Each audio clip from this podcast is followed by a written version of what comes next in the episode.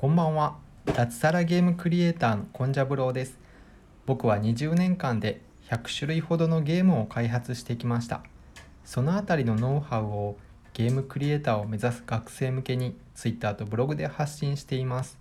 もしいいなと思っていただけましたらフォローよろしくお願いいたします。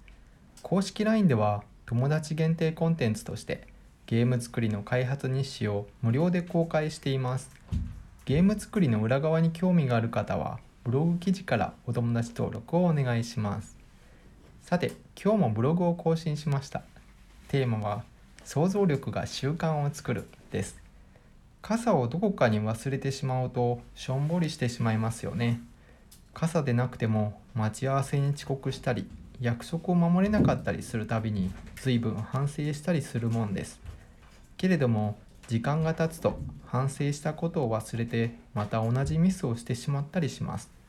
これは想像力の欠如することによって起きています。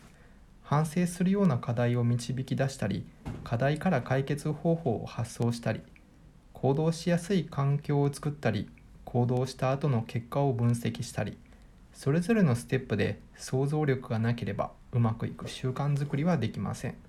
悪い部分を改善できなかったり一度決めた習慣を継続できないのは想像力の欠如によって発生します。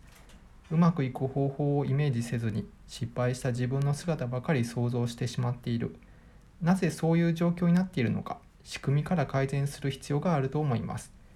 イメージすれば未来の自分はコントロールできる。以上差し当たり今思うことでした。私コンジャブローはブログにて平日毎日4000字から6000字の記事を書いています。Twitter や公式 LINE もよろしくお願いします。何か挑戦したいなと思っている方はお気軽にフォローください。一緒に継続していきましょう。それでは明日もよろしくお願いします。おやすみなさい。